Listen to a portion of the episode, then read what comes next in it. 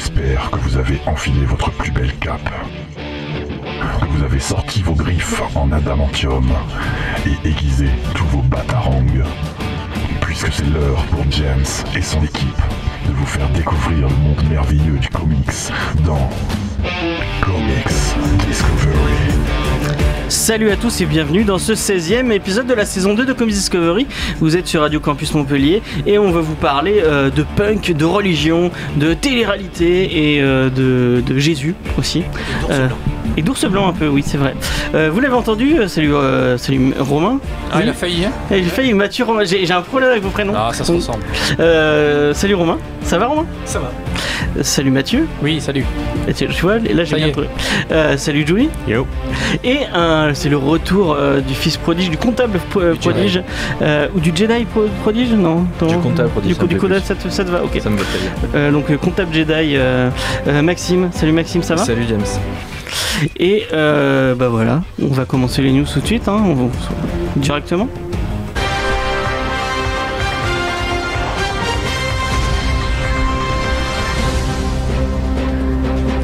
Alors, on va se réserver la grosse news pour la fin, et c'est même pas moi qui vais la traiter, parce que je me suis dit, euh, vous verrez euh, que- quelle est la nature de la news. Il fallait, il fallait bien quelqu'un qui s'y connaisse un peu plus en chiffres que moi, qui, euh, arrêté les maths en maternelle. Euh, et je vais vous faire deux trois petites news que j'ai trouvées. Et sachez que l'actualité a été, comment dire, monopolisée par la, news de fin, et on en parlera après. On va essayer de débattre un peu autour, et, ça va être sympa. Et on va commencer avec l'imprint, un nouvel imprint de DC qui fait un reboot, puisque après Vertigo, après Wildstorm, eh ben, euh, DC conti- continue de relancer tous ses labels, puisque c'est le label Young Animal, euh, donc l'imprint géré, euh, géré par Gérard Way, hein, le leader du groupe euh, My Chemical Romance. Est-ce que quelqu'un connaît ce groupe? Ou a écouté De nom. Et ben voilà. Tout mignon. Et euh, c'est aussi un scénariste primé par un Eisner Award par une série dont vous avez déjà parlé ici. Enfin, c'est pas nous qui vous en avez parlé, c'est Juni qui en avait parlé, Umbrella Academy. Euh, et en fait, je, tu l'avais dit qu'il gérait le imprint euh, Non. de, de Young Animal? Et ben voilà. Et bah, pour les gens qui ne sauraient pas quel est ce, ce label, puisque l'imprint, un label, voilà, c'est la même chose. Donc, c'est c'est un imprint qui a pour but de publier des récits de super-héros, mais plus matures que ceux de chez DC. Vous y retrouvez notamment l'équipe Doom Patrol, qui a pour euh, particularité d'être composée de héros euh, qui ont un peu été omis au banc de la société à cause de leur pouvoir. hein. C'est un peu une, bande de parias euh, qui sont gérés par un, espèce de scientifique un peu fou. Euh, Est-ce que quelqu'un a lu du Doom Patrol autour de la table J'avais lu un peu, moi, du Grant Morrison, qui est le scénariste euh, magicien écossais complètement taré. et J'avais rien compris. Ok, Mais, euh, mais c'est du Grand Morrison en oui, même temps. voilà, du coup, j'avais trouvé ça génial. Ok. Rien compris. Euh, et je me retrouve dans ma, dans ma news, excusez-moi.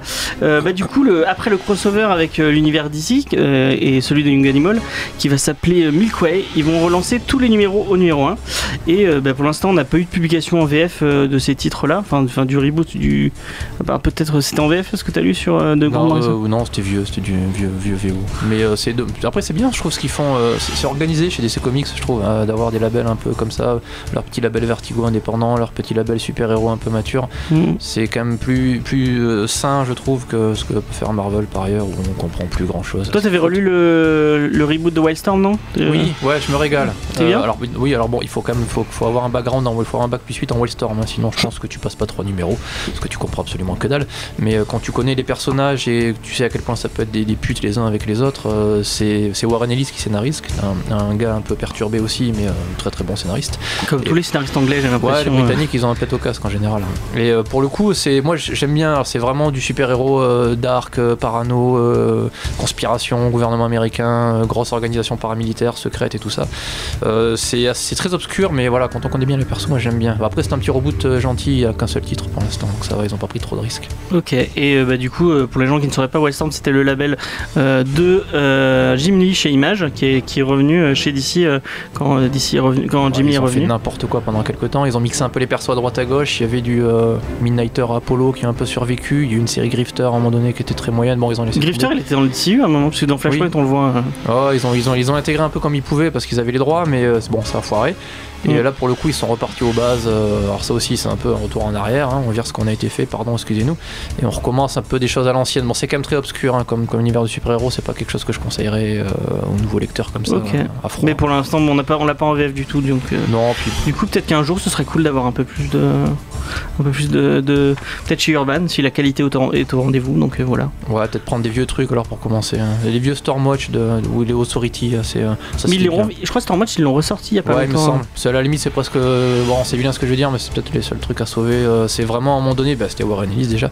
Et c'était euh, c'était du Avengers Dark un peu déjà, c'est-à-dire les Avengers, mais qui se droguaient, qui couchaient un peu ensemble. Et, et puis qui au bout d'un moment euh, écoutaient l'ONU, les gouvernements, ça les faisait chier. C'est un peu dans la même veine que Planetary, du même. euh, Oui, c'est un peu le même. Bah, D'ailleurs, il y, a eu un- il y a eu un cross aussi à un moment donné, un crossover entre les différentes séries. Ça, du dark super-héros un peu, un peu violent, ça c'était pas mal. C'est Mm. et Wildstorm, on va dire que c'est ça. The Authority et Stormwatch, c'est peut-être les deux trucs. euh. Là, pour le coup, tu peux les lire euh, free parce que de toute façon, c'est vraiment l'esprit qui est important. Ok. Est-ce que ça parle à quelqu'un d'autre autour de la table? Euh, de mémoire, je crois qu'il y a Mother Panic qui fait partie Mm. du, de Young Animals Ouais. et qui était vachement étrange. Faudra que je le finisse, que je le lise d'un coup. Mais le dessin était super beau et il y avait aussi euh, Shade, The Changing Girl. Ouais. Qui Qui, avait rebootait aussi. aussi ça. Voilà, et du coup, c'est les deux que je dois. Alors, Sh- Shade, j'ai pas encore touché, mais ça a l'air super intéressant juste par le, le concept en fait de chacun des bouquins. Donc, je conseille ne serait-ce que jeter un œil parce que ça a l'air, ça a l'air légèrement et j'aime bien ça. Mais apparemment, ce que fait euh, Gérard Roy, c'est cool. euh, Oui. ce- parce que tu, tu en parlais vraiment bien au Umbrella Academy, donc euh, bon, il a plus de temps pour faire Umbrella Academy, mais euh, Bah, il fait un bouquin là, il y en a un, un autre qui est en train de d'être en train de dessiner. Il est Ah en train de le dessiner en ce moment le dessinateur, donc c'est pour bientôt, je pense. ok. C'est chez qui ça C'est Euh, je sais plus, je crois que c'est Image qui publie Umbrella, mais je dis probablement des bêtises, ça vérifier. Ok. Et bon, on va continuer à parler de DC, puisque après le départ euh, de Eddie Berganza, euh, suite à qui s'est fait évincer pour une sale histoire euh, de harcèlement sexuel qui traînait un peu dans les couloirs, euh, et ben il y a pas mal de, de problèmes au niveau de, de l'éditorial. Pour rappel, chaque, enfin les, les gros éditeurs en fait sont à, sont à la tête de, de chacun un groupe. Donc vous avez le groupe Batman avec le avec toute la Bat Family, le groupe Superman, le groupe et en fait, comme maintenant il n'y a plus Eddie, Berganza qui lui était à la tête avec euh, Rebecca Taylor euh, de Dark Knight Metal, donc toute la, toute la lignée Metal. Euh, donc lui il s'en va, elle elle va s'en aller puisqu'elle échange son poste avec Brian, euh, Brian Cunningham. Et c'était Brian Michael Bendis qui devait récupérer le groupe Superman, mais malheureusement le monsieur a été atteint d'une- d'un staphylocoque doré. Et on peut remercier sa femme qui a réagi à temps et qui l'a emmené à, à l'hôpital parce que pour, pour, enfin, le staphylocoque doré c'est très très, ça peut être très très grave. Ça peut On être très avant de la remercier. On sait pas ce qu'il va faire. ah oui, d'accord. Tu, tu es, tu es dans ce cas-là, ok, il n'y a, pas- y a pas de problème. Maintenant que tu viens de me dire Superman, effectivement, je suis, du, je suis de son côté aussi. Donc ouais, bah pourquoi pas euh, du Superman. Mais euh, il, a dit qu'il prendrait un peu, un peu de temps euh, pour se remettre euh, bah, de son infection et de Comme dans ses ça. comics, hein, il va prendre un peu de temps. Mais il avait pas annoncé qu'il allait chez Vertigo Non, non, euh, Oh, apparemment c'est Superman. non, non. Ah non. Du coup, il s'est pas reporté son, sa fin de contrat chez Marvel. Il... Euh, en fait, il doit finir 2-3 trucs chez Marvel. Je crois qu'il a un titre Oui, encore à en finir. cours. Et, euh, et après, il va, il va passer chez Superman. Et du coup, comme il a été malade, euh, c'est reporté. Donc, euh, tout ça pour vous dire que si vous voulez euh, bosser en tant qu'éditeur chez, euh, chez DC, vous pouvez envoyer un CV maintenant parce qu'il y a une grosse place qui Ouais, ils ont Qui pas est- la poisse du tout, ouais, c'est bien. ouais. Ouais, ils ont vraiment pas de chance, euh, c'est vraiment pas facile. Mais en tout cas, ça nous permet de parler de, de- du, du- du métier d'éditeur dont on a peu parlé et qu'on connaît en fait en tant que, enfin moi en tant que lecteur de comics, j'en ai pas trop trop entendu parler. C'est bien un peu de mettre en avant tous les. Ouais, c'est un peu métiers. c'est- ouais, ces acteurs de l'ombre, on va dire. C'est qu'ils ont, ils ont forcément une influence euh, dans, dans ce que font les auteurs, parce qu'il faut bien sûr, bon, tu vois, si jamais tu tues Bruce Wayne, il y a des chances que tu finisses pas le mois, du moins chez DC Comics. Mais euh, donc, ouais, je sais, c'est toujours difficile de savoir des fois sur à, à quel niveau ils ont une influence sur ce que tu peux lire ou, ou pas. À mon avis, c'est peut-être une question de d'aura du scénariste. Peut-être Jason Aaron, il va arriver en disant Thor sera une fille, il y aura pas de problème. Y a quelqu'un d'autre, il va dire ouais, c'est ça, ouais, on va faire les Tortues Ninja et puis on en reparle. Mais et ouais. bah, de toi, Johnny, qui est peut-être un peu plus euh, le pied dans le, dans. Ouais, c'est pas la même Euh, édition, mais du coup. euh, Ben, le truc, c'est que les, les, les éditeurs, pour ce qui est Marvel d'ici, qui sont entre guillemets les blockbusters, je suppose que c'est un peu la, la même différence que euh, entre un gros blockbuster en film et un, et un petit film indépendant. C'est-à-dire que le film indépendant, les auteurs ont plus de liberté. Ils ont probablement un producteur derrière, mais c'est pas autant, il n'y a pas autant de micro micromanagement que dans une grosse production. Et euh, là, l'une des critiques qui revient souvent d'ailleurs pour euh, les, productions Marvel de la part de certains fans assez mécontents, c'est le manque de, cohésion, le manque de, hum, respect de l'univers en général. Et en fait, apparemment, le gros boulot des éditeurs, c'est vraiment ça, c'est faire en sorte que le bouquin soit bien fait, qu'il n'y ait pas d'erreur à l'intérieur, que euh, le, bouquin soit lisible. Il y avait le cas de Mignola euh, qui avait en- engagé un éditeur exprès parce qu'il lui avait dit il y a une case qui marche pas. On comprend pas ce qui est dessiné et euh, il a engagé ce gars-là en particulier parce qu'il a dit j'ai atteint un stade où maintenant les, les éditeurs avec lesquels je bosse ont peur de me dire lorsqu'il y a une erreur. Alors que justement c'est leur boulot. C'est eux qui sont là pour. Enfin c'est du contrôle qualité en fait. Mm, mm. Et, euh, et c'est un, boulot effectivement comme il disait c'est totalement dans l'ombre, on en parle très peu mais euh, c'est primordial j'ai envie de dire. C'est peut-être un, un peu en lien avec euh, plus le travail de chez Marvel et DC, ce qu'on voit dans le manga par exemple, peut-être, euh, dans- notamment dans Bakuman où ils mettaient plus en avant ce. Ouais, Ce- bah, Ba- ce Bakuman, bon, Bakuman forcément est beaucoup plus axé sur l'industrie japonaise et sur le shonen en particulier, enfin shonen jump. Et euh, mais oui, il y a un peu le même principe, c'est que tu as forcément besoin d'une paire d'yeux derrière, qui a une connaissance de la BD, qui te permettent de dire ça c'est fait correctement, ça ça l'est pas, là il y a une bêtise quelque part, faut recommencer. Enfin, c'est le boulot de l'éditeur se limite pas nécessairement à ça, mais c'est une grosse part et euh, c'est une part très importante.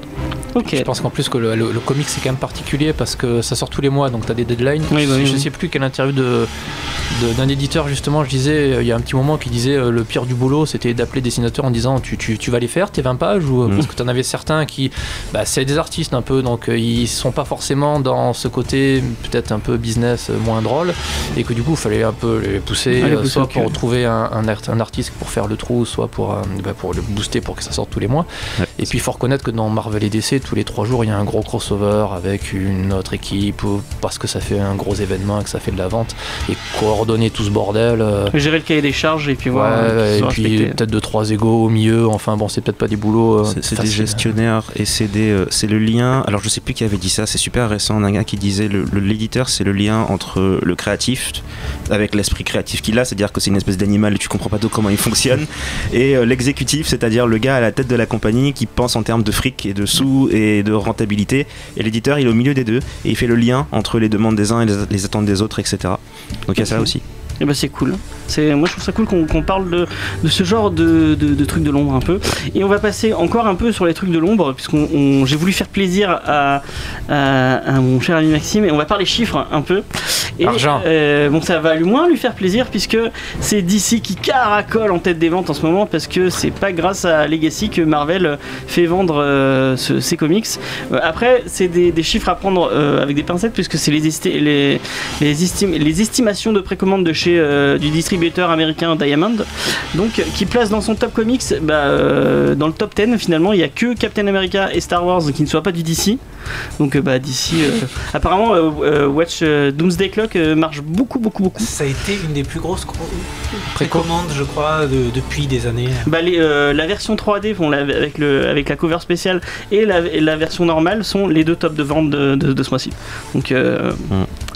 euh, donc voilà. Ah, S'il y a la 3D de suite. Mais la, Ouais, moi, la cover, elle a l'air euh. Oh, Ça a l'air stylé, moi ça, me- ça me donne envie, franchement ça a l'air. J'aimerais bien que. Donc, pour rappeler, c'est le, c'est le test de Rorschach qui se transforme en, en différents euh, Ouais, logos, euh, ouais, de, logo de super-héros. Batman et euh, ouais. C'est très, très joli, je trouve. Après, Euh, si je veux te faire chier, c'est en valeur ou en volume? Là, c'est alors on va on- justement on va on va partir. Là, c'est le nombre de comics, mais au niveau des, des ventes, au niveau chiffres, c'est Ma- c'est Marvel qui est en qui est en avant puisqu'ils ont 1% de plus puisque en fait euh, tous les, les, tous les comics sont plus chers. Ouais, les comics de Marvel sont à 4 dollars et euh, ceux de DC sont à 3 dollars. Du coup, euh, il y a toujours un peu de. 3 dollars et demi, hein. il y en a quand même pas mal à 4 chez DC. hein. Ah ouais? Bah, tout Metal est à 4. Ouais, tous les gros titres sont à 4. Doomsday Clock est à 4 aussi. Ou 5 même. C'est quand c'est signé Jim Lee, tu vois ça. Voilà. Quand t'as, Lee, tu un, vingt. quand t'as un numéro 1 aussi, tu peux y aller. Bon, en tout cas, euh, bah, ça, moi, moi, ça me fait plaisir en tant que, que DC, euh, DC sexuel, comme on pourrait dire. Euh, je, moi, je suis content. Euh, Après, c'est facile quand tu vends deux numéros par mois de Batman, tu vois.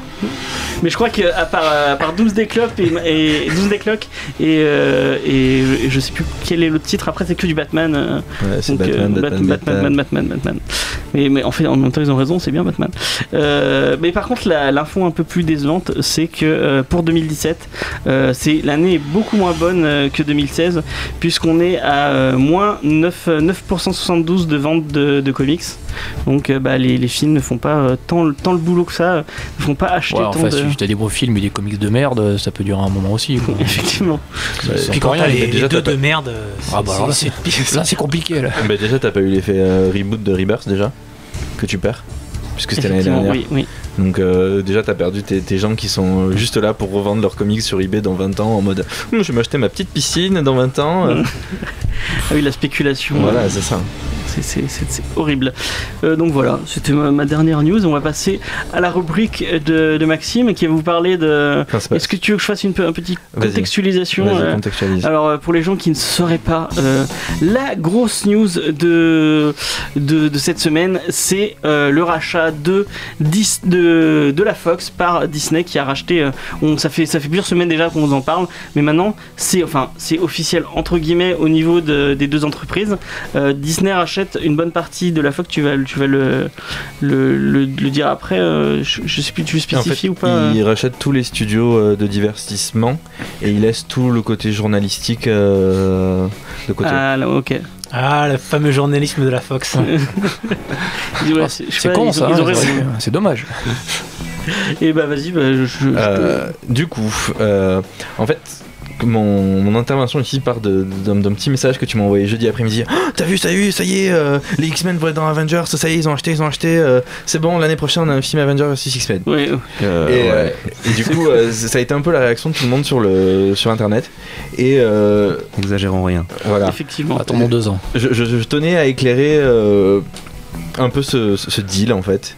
Du coup, euh, donc le rachat est pour 52,4 milliards de dollars, pas une soit euh, un tiers de, de la valorisation de Disney à ce jour, qui est de 160 milliards à peu près. Ok. Voilà, Euh, tout ça euh, histoire de gros sous. Mais comme il y a eu un autre achat l'année dernière qui, a, qui a été annoncé en grande pompe et qu'on n'entend plus parler, c'est AT&T et Time Warner. Je pense que ce deal va s'étaler dans le temps et on sait, on sait pas trop où ça va aller parce que en fait il faut savoir qu'aux États-Unis il y a une grosse loi qui fait peur à tout le monde et euh, d'ailleurs euh, c'est le premier truc qu'on vous apprend dans l'histoire de, euh, de la finance dans le monde c'est aux États-Unis il faut pas être un gros groupe.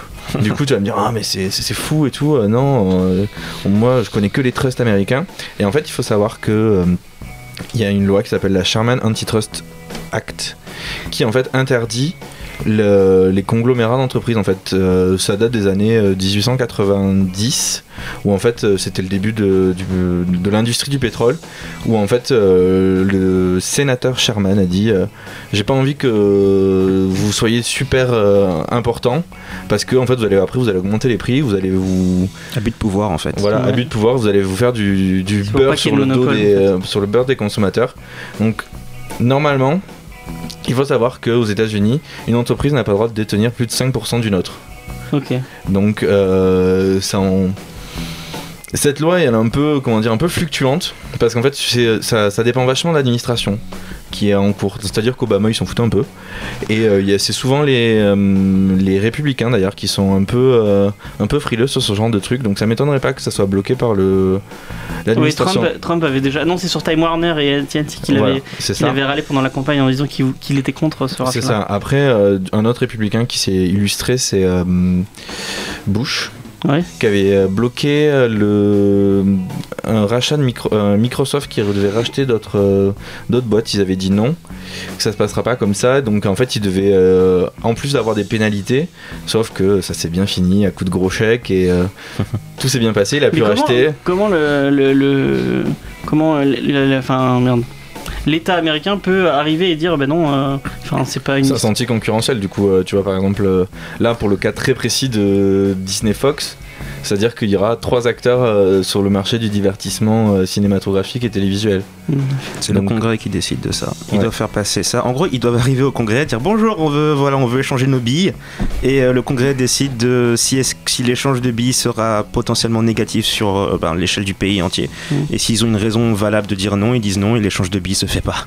Sachant que déjà euh, les, les, écono- enfin, les, les- les gens qui prédisent un peu euh, l'économie à plus ou moins long terme, estime qu'au minimum il y aura 20 000 euh, jobs euh, qui seront, euh, qui vont être supprimés. euh. Ah, ok. Donc déjà, ils partent avec un mauvais, un mauvais a priori, tu vois. Du coup, euh, truc assez marrant, euh, enfin moi ça me fait marrer, mais après vous, je sais pas, c'est que en fait Disney a, utilisé la même technique que pour le rachat de Marvel en fait, et pas la, technique du rachat de Lucasfilm. Du coup, je m'explique. C'est-à-dire qu'en fait, ils, ils rachètent les actions de la Fox à tout un chacun à un prix supérieur au cours normal. C'est-à-dire si, euh, l'époque elles en valaient 25 dollars, ils les rachètent 30. Et en plus, ils leur filent une action Disney qui en vaut 100. Enfin, un tiers d'action Disney qui en vaut 100. Du coup, les, les gens, les, actionnaires sont plus enclins à, à vendre pour aller chez, euh, chez Disney. Moi, ça me parle pas du tout ces histoires. hein. Enfin, du coup, si tu veux, les, gens, artistique. voilà, les Ouais. gens, les gens vont se faire du fric. Et alors que pour, euh, que, que chez, que pour Warner, ils avaient, ils avaient fait un gros chèque et ils avaient donné plein d'actions à, George Lucas. Pour euh, Lucas, tu veux dire. Ouais. Ouais. Il y avait que George Lucas qui s'était engraissé. voilà, et là il y a que George Lucas que là, que là ça, ça arrose un peu tout le monde. Du coup, euh, truc, enfin, il va y avoir de la spéculation parce que moi j'ai regardé hier les cours et le cours avait pris euh, presque 8 dollars en 3 jours de l'action Ah, de Fox. ça oui, le ça fait que les, les- les gens là sont en train un peu de, de spéculer sur l'action de Fox. Ah, ils veulent faire monter l'action de Fox pour pouvoir que, que Disney mette plus. non, non, euh, euh, le, le, le c'est intérêt, ils vont le racheter à 30 dollars. Sauf qu'il y a des gens que du coup ils ont envie d'avoir une action Disney un peu, un peu gratuite, tu vois. Ouais. Parce que l'action Disney elle est actuellement à peu près à 105 dollars. Ouais. Donc si tu fais 30 x 3, ça fait 90, ça fait que tu gagnes 15 15 euh, 15 dollars sur ton action Disney.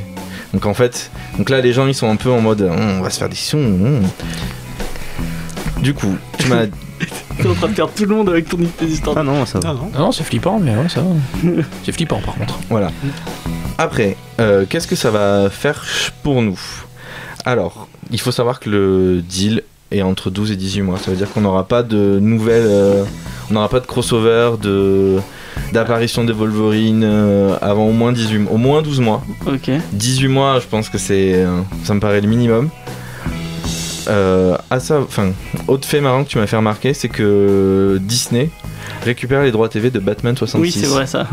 C'est quelqu'un qui m'en a parlé. euh, Donc c'est Disney qui a les Ils, prennent, euh, ils reprennent Modern, enfin ils ont Modern Family, ils ont les droits de distribution de, du nouvel, de Star Wars Nouvel Mais Espoir Modern aussi. Family, ils l'avaient déjà. C'est Ils ont, chez une ABC. partie, euh, ils ont une partie seulement. ah, Enfin, c'est c'est des petits machins comme ça, des- tu sais, c'est les deals de compagnie quoi. Ouais, du ouais, coup, ouais. t'as des, des morceaux des droits qui sont chez les uns et les autres, et là ils récupèrent des petits morceaux de trucs qu'ils avaient techniquement déjà.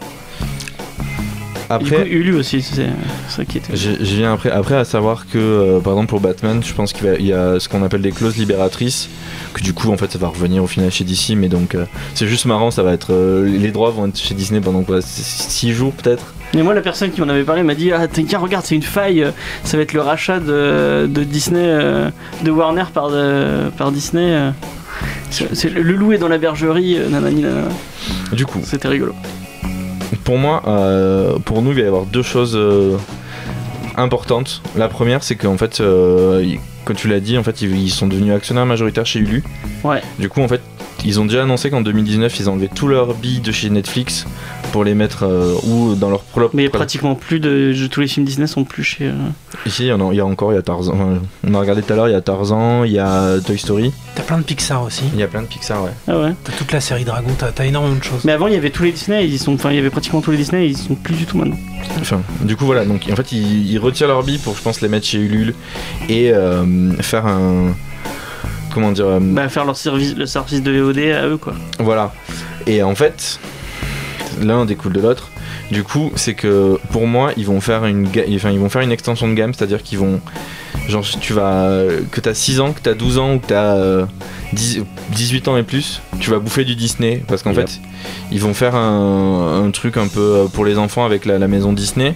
Le 12-16, ça sera euh, la Mar- Marvel. Et après, le, le reste, ça sera la Fox avec les Simpsons, les trucs un peu. euh, un peu pas, pas, pas trash, mais un peu. Mais ils parlaient de Deadpool euh, qui voulait garder cet état d'esprit euh, un Voilà. peu trashouille C'est avec. c'est l'un des trucs que je me posais, enfin dont je me posais la question quand ils avaient annoncé qu'ils voulaient faire des, une plateforme de streaming entièrement Disney. Je me disais qui c'est qui va vouloir payer pour du Disney entièrement Disney au lieu de payer pour Netflix où tu as un catalogue plus large et plus divers. Mais là, du coup, il y aura Disney, il y aura Star Et- Wars. aura- Justement, c'est là le truc, c'est qu'en fait, la- la- l'acquisition de la Fox, c'était la réponse à ma question. C'est que C'est ça. ils ont, en prenant la Fox, ils viennent, enfin, si ça marche, ils auront tellement élargi leur catalogue en des, en des- tellement de genres et de films différents qui vont très très au-delà de Il y a tout ce Buffy, que. il y a X-Files, il y a. Non mais enfin, c'est- au-delà de- même de trucs de c'est au- au-delà même de trucs de nerd. C'est il y a des films avec il y a des films qui sont super vieux. Tu as des films dans des genres qui n'ont strictement rien à voir avec euh, les canons laser et des vampires. Il y a une énorme quantité de contenu Ils ont la plus grande que. Disney de- n'avait pas avant. Ils ont la plus grande palette. Ouais, c'est ça en fait. Et c'est pour ça que ça, ça me- bon, j'ai trouvé ça limite impressionnant. On dirait un, un génie du mal. C'est euh, il t'annonce un truc et tu comprends pas quel est son plan jusqu'au dernier moment quoi. Mais apparemment, le, le- le plan est plutôt euh, lucratif parce qu'en fait, les... quand euh, le, le deal a été signé, la demande des actionnaires du coup majoritaires de la Fox a été OK, on signe, on, on vous donne nos, nos billes, mais on veut Bob Iger encore pendant 4 ans. Alors Ouais. que le mec, il devait s'arrêter à la fin de l'année. Hmm. Et donc, euh, il a été. C'est le président de Disney. c'est le président de Disney, pardon. Du coup, il a été obligé de, de rempiler pour 4 ans. Ça veut dire que le mec a une vision quand même. euh, Sur le long terme. Ouais, où, où les mecs, euh, ça, ça va rapporter du bif, tu vois.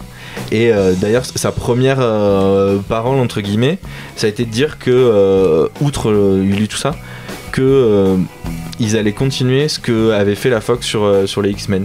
C'est-à-dire que lui était pour un, un rated R de Deadpool, de Wolverine, euh, que le projet X23 était pas, était pas mort. Donc je pense pas, tu vois, comme tu m'as dit de suite dès que t'as le truc, euh, qu'on va avoir un Avengers versus X-Men dans. euh, Mais je t'ai pas dit ça du tout. mais- non, mais tu m'as dit, euh, putain, ça y est, on va avoir Wolverine qui va croiser Star-Lord et tout. Et je pense que justement, ça, ça arrivera pas. Et tu crois que les, suite. les- les univers seront quand même. euh, ne sont pas liés Ils sont liés, mais tu vois, genre. euh, à, à- à long terme, ils ont, ils ont, euh, ils auraient raison de ra- ramener tout, tout Marvel dans le même, dans le, dans le même panier. Je pense qu'ils le feront. Pas tout de suite parce qu'ils ont plein de trucs Lego à faire, plein de, de papiers à signer, de Mhm. clauses à remplir, etc. Ça va prendre du temps. Mais c'est pour ça que c'est à long terme. Voilà, mais à mon avis, oui, ça va finir par arriver parce qu'ils sont pas stupides. C'est autant Deadpool il marche seul, autant les autres X-Men ils sont en train de galérer justement depuis un bon moment, justement parce que comment dire, maintenant que Avengers est arrivé, traiter ton super-héros au cinéma sans interconnectivité, c'est devenu un peu redondant très souvent. Et utiliser les X-Men seuls, ça marchera pas nécessairement et Disney le sait. Ils vont utiliser chacune des cartes qu'ils ont de la meilleure manière possible. Ouais, mais du coup, tu vois, je pense que tu vois, genre, ils vont, faire- ils vont peut-être interconnecter, genre, tu vas voir la, la Tour Stark ou euh, peut-être un Spider-Man passé Mais comme Netflix en fait. Voilà, comme qui va, Netflix. qui va passer. Sauf que je pense que tu vois, ça sera vraiment pour les gens. euh, Pour les nerds, ouais, qui c'est- auraient- 16 et plus, tu vois. Ouais. Que, euh, genre que les gens qui, qui disent que bah, il y a trop d'humour de- dans Marvel, c'est trop, euh, c'est trop coloré, euh, c'est pas assez euh, violent, il y a pas de mort, il y a Ouais, pas de risque, il y a pas d'enjeu, tu vois. Je pense Mais après, que- les X-Men, ils ont pas ce. Enfin, euh, pour euh, j'en ai, j'en ai, j'en ai vu pas mal, mais moins que toi. Mais euh, Mathieu, ils ont pas ce, ce, ce- la série de base. Elle, elle a pas comme principe, ouais, on fait un truc violent, on fait un truc. euh, Non, non. Euh, les dernières X-Force un peu si, mais ouais, parce X- que X-Force a le. parce que c'est à la mode et qu'ils ont rien inventé. Non, ça a toujours été euh, la, la tolérance, le rejet de l'autre, enfin ce genre de message qui Bah, passait après, tu vois, c'est mieux quand, dans les même, années c'est quand même 90. plus violent avec genre avec les sentinelles qui les traquent tout le temps. Il y a des passages un peu un, un peu hard quoi. Oui, Tu, surtout tu peux faire Wolverine qui est, qui est violent. Le, Ouais, les- les X-Men.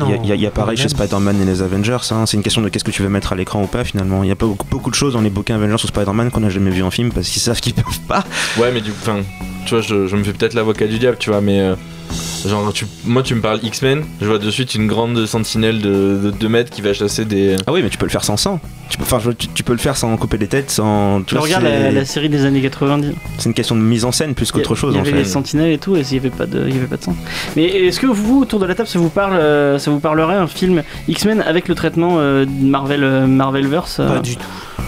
Je sais plus. C'est extrêmement tentant, mais euh, en fait, j'ai même pas envie que le deal se produise. Et ça n'a strictement rien à voir avec euh, les, les franchises qui vont se mélanger les unes avec les autres. C'est purement bah, tout, ce dont on parlait avant sur les abus de pouvoir et la quantité de. de- Rien que l'idée qu'une compagnie puisse avoir autant de contrôle sur autant de contenu, c'est un énorme contrôle sur la culture des gens, sur Mhm. euh, les entreprises qui diffusent cette, cette culture, parce qu'on avait déjà eu le cas pour. euh, je sais même plus quel film c'était contrôlé par Disney, où ils avaient, ils avaient fait une espèce de chantage malaisant à un cinéma qui refusait de diffuser euh, leur film avec le, les retours financiers qu'ils avaient demandé. Enfin, Et c'est, du coup, c'est Star Wars.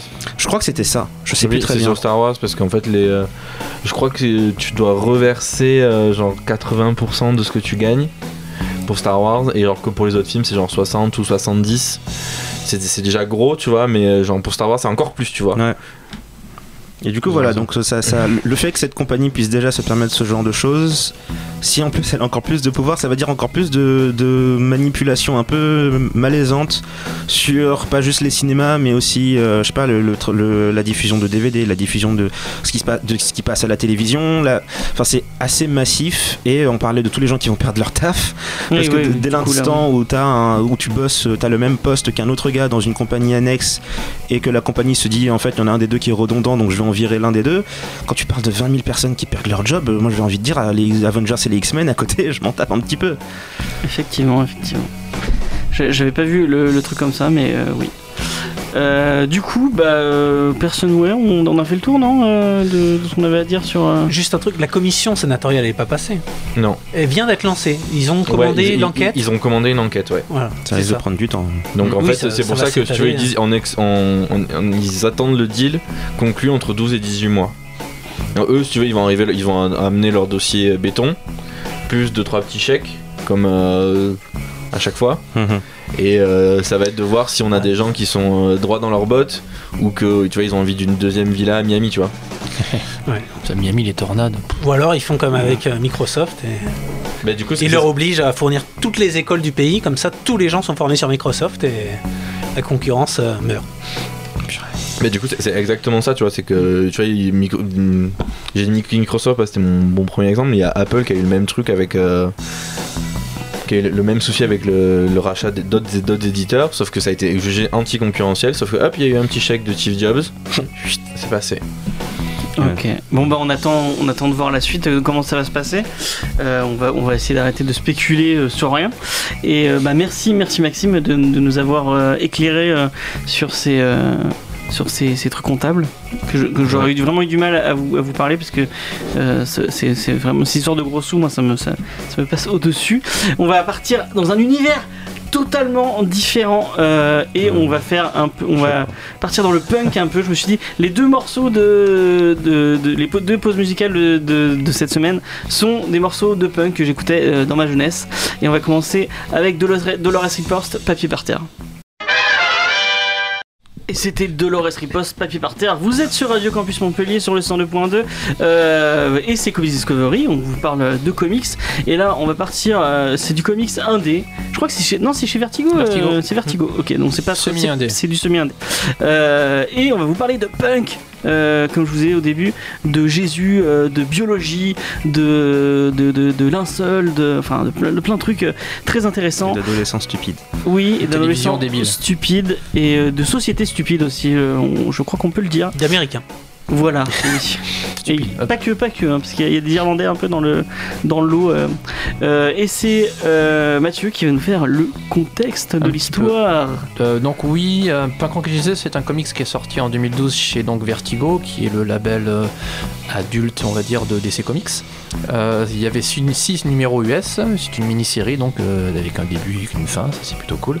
En France, donc vous pouvez le, le retrouver chez Urban Comics, l'éditeur l'éditeur français, avec donc une édition anniversaire pour les 5 ans de l'é- de l'éditeur. C'est un des premiers titres qu'ils avaient sorti. euh, Oui, voilà, d'après ce que j'ai compris, donc pour fêter leurs 5 ans, ils sortent 5 titres qui a un petit peu marqué leur, leur histoire éditoriale. Et euh, donc c'est un format un peu plus grand, je crois, du papier de meilleure qualité, un paquet de bonus, un portfolio euh, et, et pas mal de, de bonus en plus. Et euh, donc l'auteur c'est Shin Murphy, alors il fait absolument tout, il scénarise, il dessine, il encre, pas de colo, c'est en noir et blanc. Ouais. Euh, Matt Hollingsworth n'est pas là pour une fois. Exceptionnellement, mais bon, ça reste quand même totalement magnifique, donc euh, ça passe tranquillement. On Euh, déplaise à alors- Maxime. si, c'est magnifique. Euh, donc Shane Murphy, c'est euh, il a- c'est un auteur assez jeune, il a quand même une montée fulgurante parce qu'il a, il a commencé au début des petits boulots, des boulots d'encreur, surtout chez DC Comics. En 2010, c'est l'un de ses premiers gros travaux, c'est Joe the Barbarian avec Grant Morrison, qui est quand même un, un C'est auteur cool ça, ce qui paraît, je l'ai pas lu, mais euh, c'est euh, sympathique. C'est sympathique, voilà. C'est pas le meilleur de Grant Morrison, qui est quand même un grand auteur de comics, même s'il est lui aussi complètement fou. Euh, mais du coup, c'était quand même pas mal de commencer par, avec, euh, avec ce scénariste-là. En 2010, toujours, il, euh, il fait une mini-série dans le monde d'Hellblazer, qui est là aussi un- le, le monde de John Constantine chez Vertigo. Ah oui, je l'ai, il est sorti City aussi of Demon. Ouais. Il est pas mal. c'est pas mal, et puis c'est là aussi, c'est un univers quand même assez, euh, assez important pour un jeune auteur. En, en même temps à peu près que Punk Rock Jesus, il bosse avec, euh, avec Scott Snyder. Euh, donc là aussi scénariste certes assez récent mais quand même qui a fait sa place très très vite avec, euh, avec notamment Batman. Il bosse sur une mini-série autour d'American Vampire, le comics fleuve de Scott Snyder. C'est autour très des- cool d'ailleurs, faudrait qu'on en parle un de ces quatre de American Vampire. Ouais, de peu que j'ai lu, ouais, c'était pas mal. Re- Relecture des vampires dans le, le nouveau monde américain. Et- en lien avec Stephen King, il a, il a bossé Oui, avec Stephen vrai, King ouais. dessus. Yeah. Et euh, il a fait The Wake aussi avec euh, Scott Snyder, qui là aussi a été une très très bonne vente chez Ouais, J'en ai fait une vidéo pour les gens qui voudraient le voir. euh, Vous pouvez, je vous le mettrai en hein. lien dans la description. Voilà, petit comics d'horreur, ambiance un peu abyss, un peu post-apo derrière, qui était, qui était plutôt C'est pas mal, ouais, moi j'aime bien. plutôt sympathique. Ouais. Et donc en même temps, en 2012, il nous sort Punk Rock Jesus. Alors c'est un, un comics un peu particulier pour lui parce que c'est euh, euh, globalement autobiographique de, de ce qu'il dit. Il a commencé l'écriture 8 ans avant le- la sortie du comics, euh, surtout autour du personnage. Donc c'est euh, Sean Murphy, le clone de Jésus, c'est ça Oui, c'est ce que j'ai dit. T'as dit que c'était autobiographique J'aime beaucoup les implications Oui. de cette phrase. C'est- autobiographique. Oui, il se, prend pour, il se prend pour Jésus, oui, c'est un problème. Non, c'est autobiographique dans le sens où euh, il, il a mis pas mal de lui-même et de ses croyances dans le, dans le comics. Il a tué son père avec un fusil à pompe. Voilà, et euh, non, il est, euh, bah, il est né de. Il est né de. Il est pas de. Ah non, ça c'est Anakin Il est américain, lui. Je crois. Il est pas irlandais, hein. Non, oui, il était américain. Oui. Je crois que sa famille, il, il vient d'un état un peu profond euh, de l'Amérique, je sais Sa, plus lequel. sa famille est Et sa famille est très croyante. Sa famille est croyante, il était lui-même croyant, et donc lorsqu'il a, c'est bon, lorsqu'il a commencé l'écriture du comics, c'était il y a 8 ans, c'était autour du personnage de Thomas qui est un ex de, de, de l'IRA que l'on voit dans le comics, mais il savait pas trop trop quoi en faire, et donc il vient d'une famille catholique, et à un moment donné il s'est posé beaucoup de questions autour de la religion, et il a fini par, par tourner le dos à la, à la religion catholique pour de- devenir athée. C'est marrant, ça se voit dans le comics. C'est exactement ce que j'allais dire. Ça explique tellement de choses sur l'histoire. Ben, et en fait, dans un premier temps, il a, donc, il a commencé à rédiger dans cet état d'esprit, et de, de lui-même, il disait qu'il il avait une espèce de, de rage euh, athéiste, de, de vouloir éventuellement dénoncer beaucoup de choses autour de la religion, et surtout les côtés négatifs de la religion. Et il a fini par bon, se calmer, ça se voit peut-être pas beaucoup dans Si, le si, comics. ça se voit quand même. Il a fini par mettre un peu d'eau dans son vin, humour, vin, gâteau. Qui a essayé parce parce qu'effectivement il voulait quand même faire passer quelques messages et euh, sa, sa propre des choses et de lui-même il a dit que au début c'était vraiment un cri bah, punk un peu un peu trop. Euh, et donc c'est un peu autobiographique parce que pas mal de personnages que l'on trouve dans le comics euh, sont des facettes de lui. Euh, il y a il y a le religieux donc c'est celui qu'il était avant il y a l'athée celui qu'il est devenu maintenant Jesus et il y a aussi la scientifique alors du coup c'est intéressant ce que tu disais le fait que c'était en antenne peut-être Ouais. le fait que la- oui. l'éditeur euh, avait un peu temporisé. C'est Karen Berger, l'éditeur en plus. et en fait, ils lui ont demandé de faire des coupes parce que je crois qu'il il en avait pour 6 ou 7 numéros. Enfin, il en avait pour 7 ou 8 numéros. Ils lui ont demandé de faire des coupes et c'est la scientifique euh, qu'il a choisi de Voilà, raccourcir. la, sci- la- enfin, la science, c'est quelque chose qu'il a découvert a priori après la religion. qu'il a beaucoup, beaucoup, beaucoup lu. En fait, il y a eu un petit moment de folie dans la rédaction de Puck Rock Jesus. Et après, il a, il a beaucoup lu, il s'est beaucoup documenté. Et effectivement, dans la lecture de mémoire, ça sent un peu plus de maturité sur la fin. Euh, c'est donc, c'est donc quelque chose qui le touche personnellement. D'ailleurs, une partie de sa famille, euh, a priori, a très mal pris la sortie du, euh, du comics, notamment avec sa mère. C'était un peu compliqué. Et je crois que ça avait fait parler de. Ça avait fait couler pas mal Ouais, d'encre ouais, ouais. dans, dans son coin. Ça se comprend. Et puis le, le pour le côté punk, c'est un hommage surtout à, à ce qui est bah, un peu ça, la musique qu'on a passé tout à l'heure, donc à toutes ces années euh, de sa propre jeunesse à lui. Et puis a priori qu'un clone de Jésus soit né, euh, soit créé et qu'il devienne athée, il y aura quand même rien de plus punk comme, Oui, comme, oui. comme idée. Quoi. Et pour le coup, effectivement, dans les interviews, il remercie aussi, alors on en parlait tout à l'heure, l'éditrice en l'occurrence, Karen Berger, qui est une très très grande éditrice, qui a effectivement euh, temporisé un petit peu deux trois trucs et qui lui a permis un peu d'organiser le bordel qu'il avait parce qu'il était tout seul à faire ça. Lui-même, il a dit que c'était très très compliqué. Et très souvent, je l'ai vu remercier Karen Berger d'avoir un peu Ouais. cadré, cadré son travail. C'est une grande éditrice de Très chez. très grande euh, éditrice euh, de chez Vertigo, euh, qui Ouais. maintenant n'est plus chez Vertigo malheureusement. qui, ouais, qui a un petit, peut-être un petit passage à vide à un moment donné parce qu'ils n'ont pas été très corrects avec elle. Mais de ce que j'ai compris, elle va Ouais. revenir avec un label et ça ouais, va elle va super monter son propre label chez à elle. Dark Horse Comics Ouais. et on va suivre ça de très près donc c'est vraiment voilà c'est un comics assez viscéral et effectivement il y a une, histoire assez intéressante derrière Et bah, du- j'ai la transition est parfaite. ah, t'as vu Ouais, non, pour conclure, je voulais dire que euh, il a, Sean Murphy a commencé à écrire le, le comics et il n'arrivait pas à le finir. Pendant la rédaction, il est devenu athée voilà c'est un- et c'est là qu'il a réussi à le finir.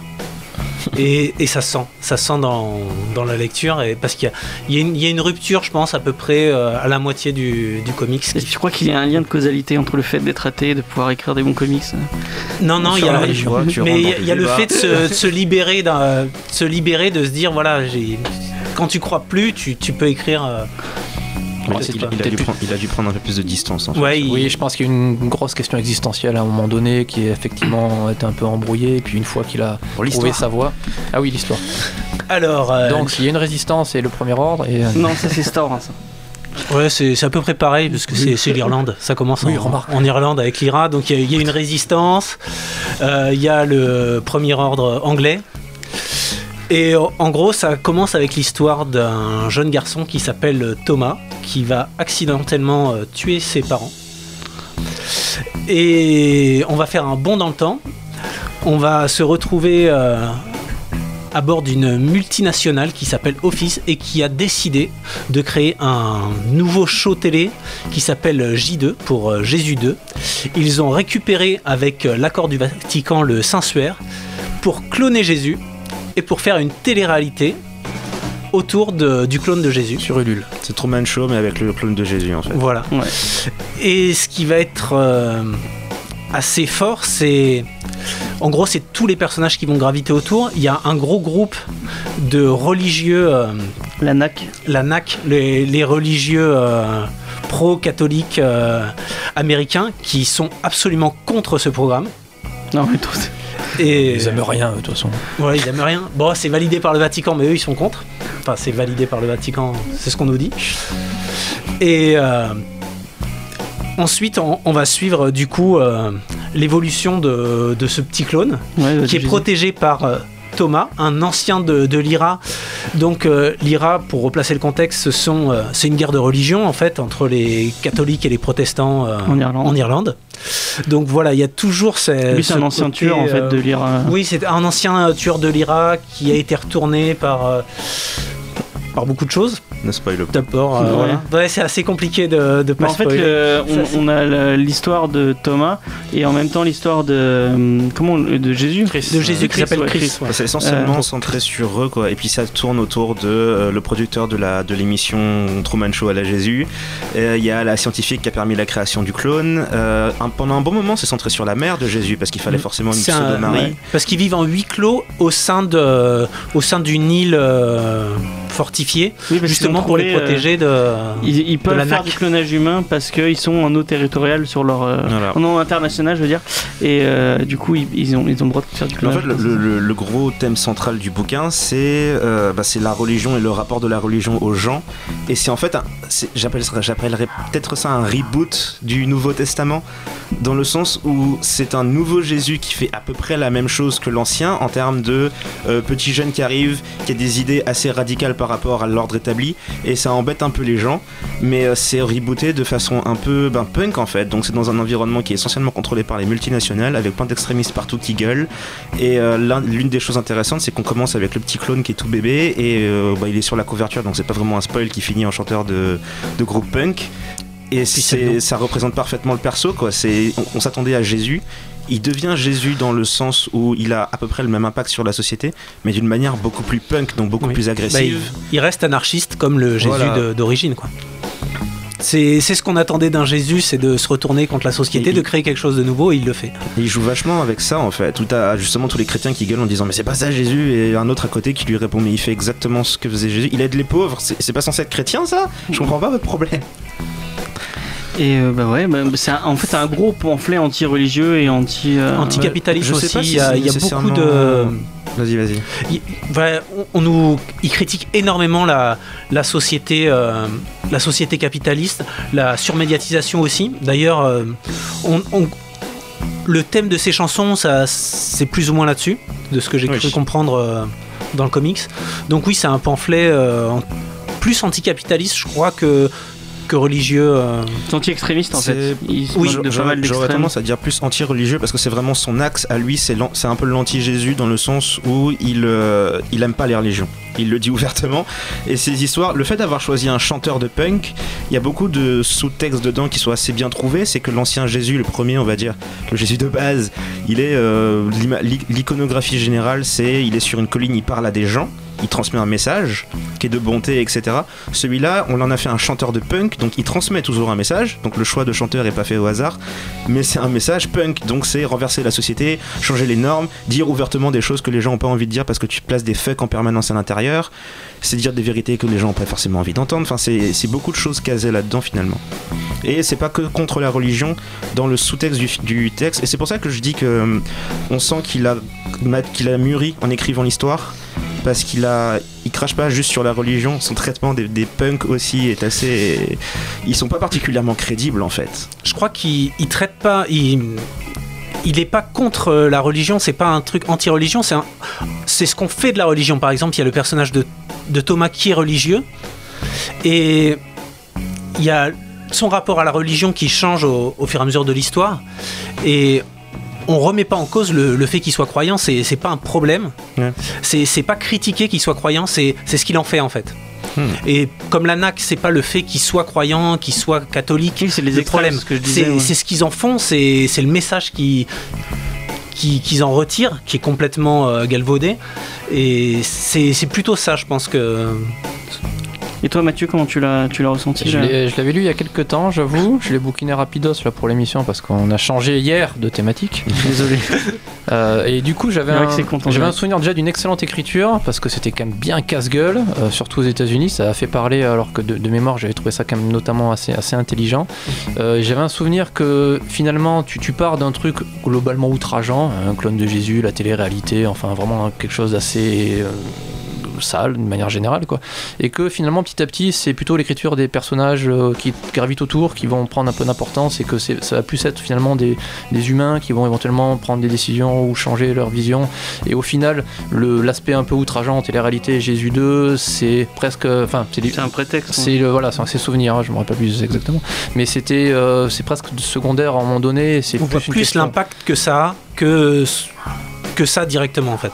Ouais, voilà, ouais, c'est plus une, ouais, une, une question humaine derrière. Et, euh, et au, au final, oui, c'est un, c'est, pas un pamphlet peut-être euh, ultra bourrin, mais c'est peut-être plus un, pam- un pamphlet anti-con en fait, simplement. Oui, c'est surtout ça en fait. Anti-religieux extrémistes débiles qui ont leur truc de pouvoir, anti-crétins dans leur canapé qui vont regarder de la merde sans réfléchir, anti-mercantile parce que t'as forcément des connards qui vont faire du pognon avec la misère.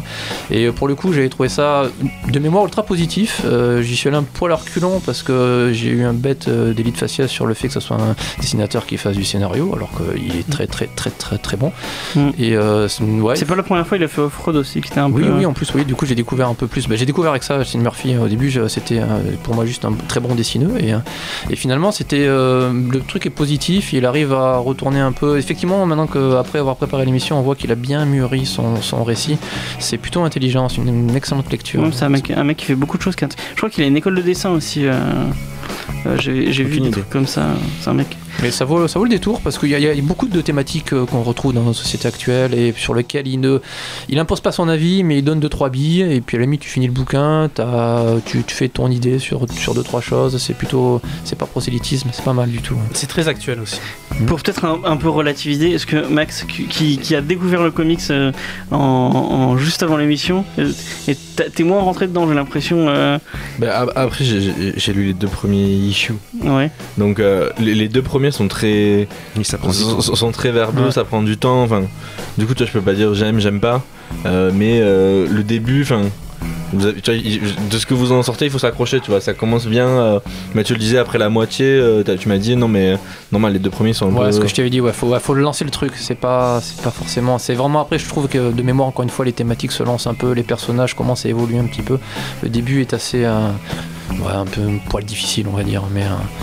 C'est, quand même assez universel comme, comme thématique ce qu'il a pris et, euh, et il évite deux trois pièges à con euh, plutôt plutôt brillant comme euh, encore une fois. Est-ce que tu nous parler du dessin un peu Johnny J'ai bavé. je pense que ça, ça, ça résume parfaitement. C'est alors déjà c'est en noir et blanc, donc je pense que c'est un truc à dire aux gens parce qu'ils sont pas forcément, ils s'y attendent pas forcément. Euh, personnellement, j'aime beaucoup. Ça donne un côté un peu, un peu indépendant, euh, fanzine au bouquin, un peu comme les, les bouquins des années 80. Bon, je suis un gros fan des Tortues Ninja des années 80 par exemple.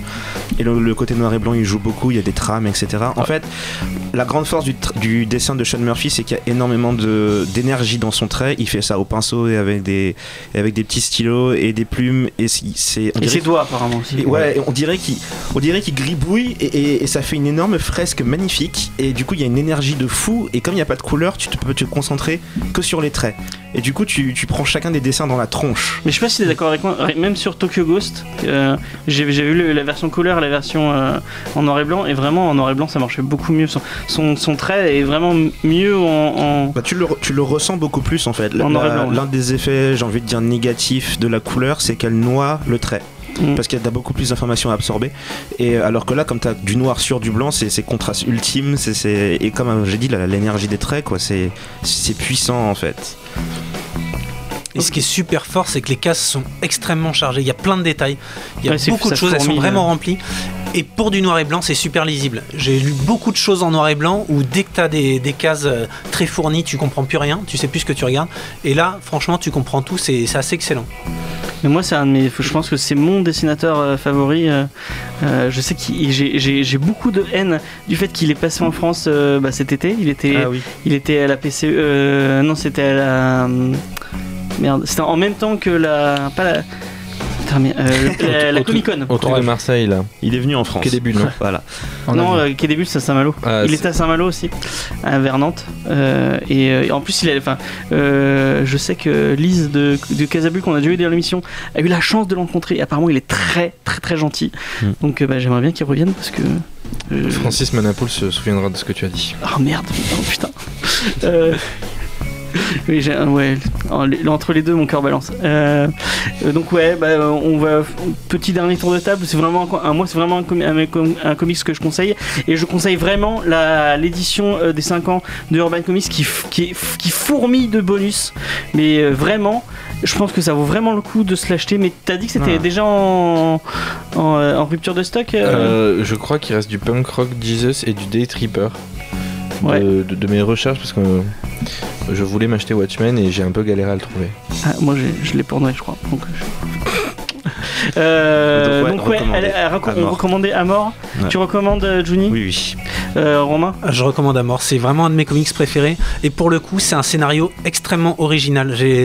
C'est très rare d'avoir un vrai scénario original aujourd'hui.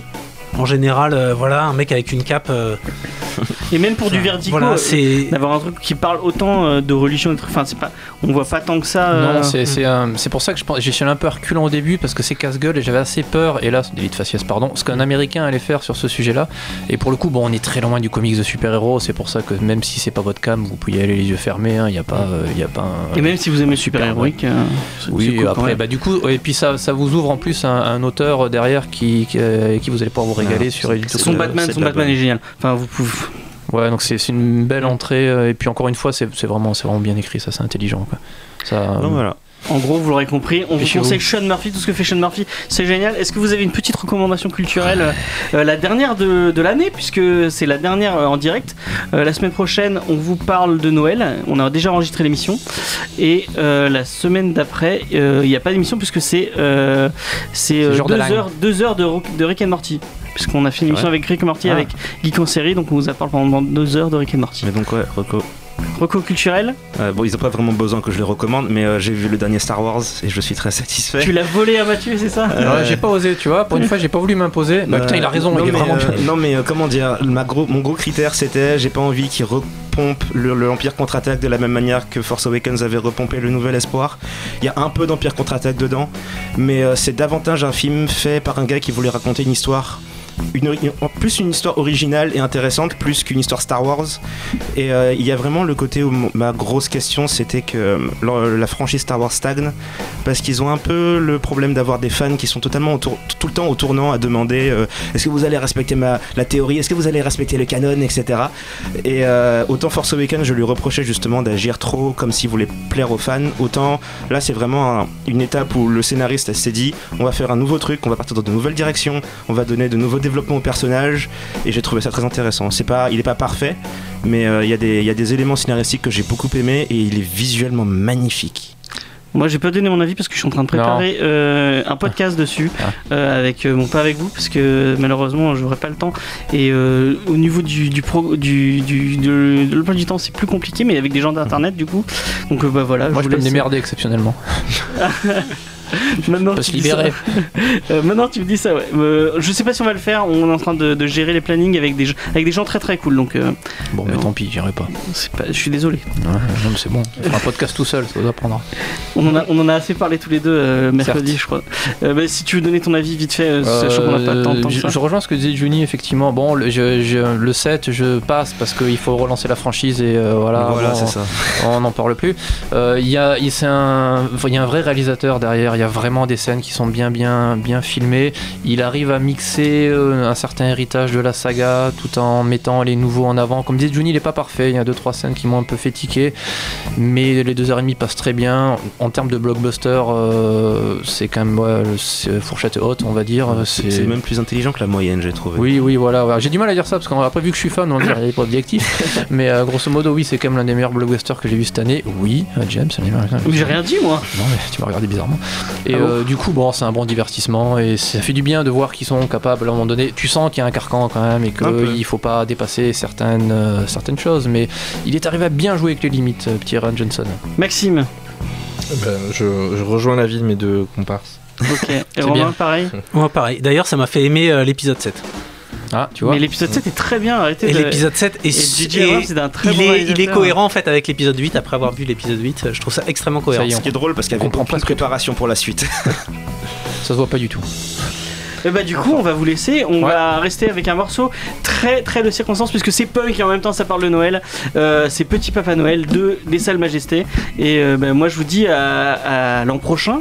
Bonne et, fête. Et puis bonne fête de fin d'année et euh, bye bye. Bon, Achetez-vous des comics. Achetez des comics. Exactement.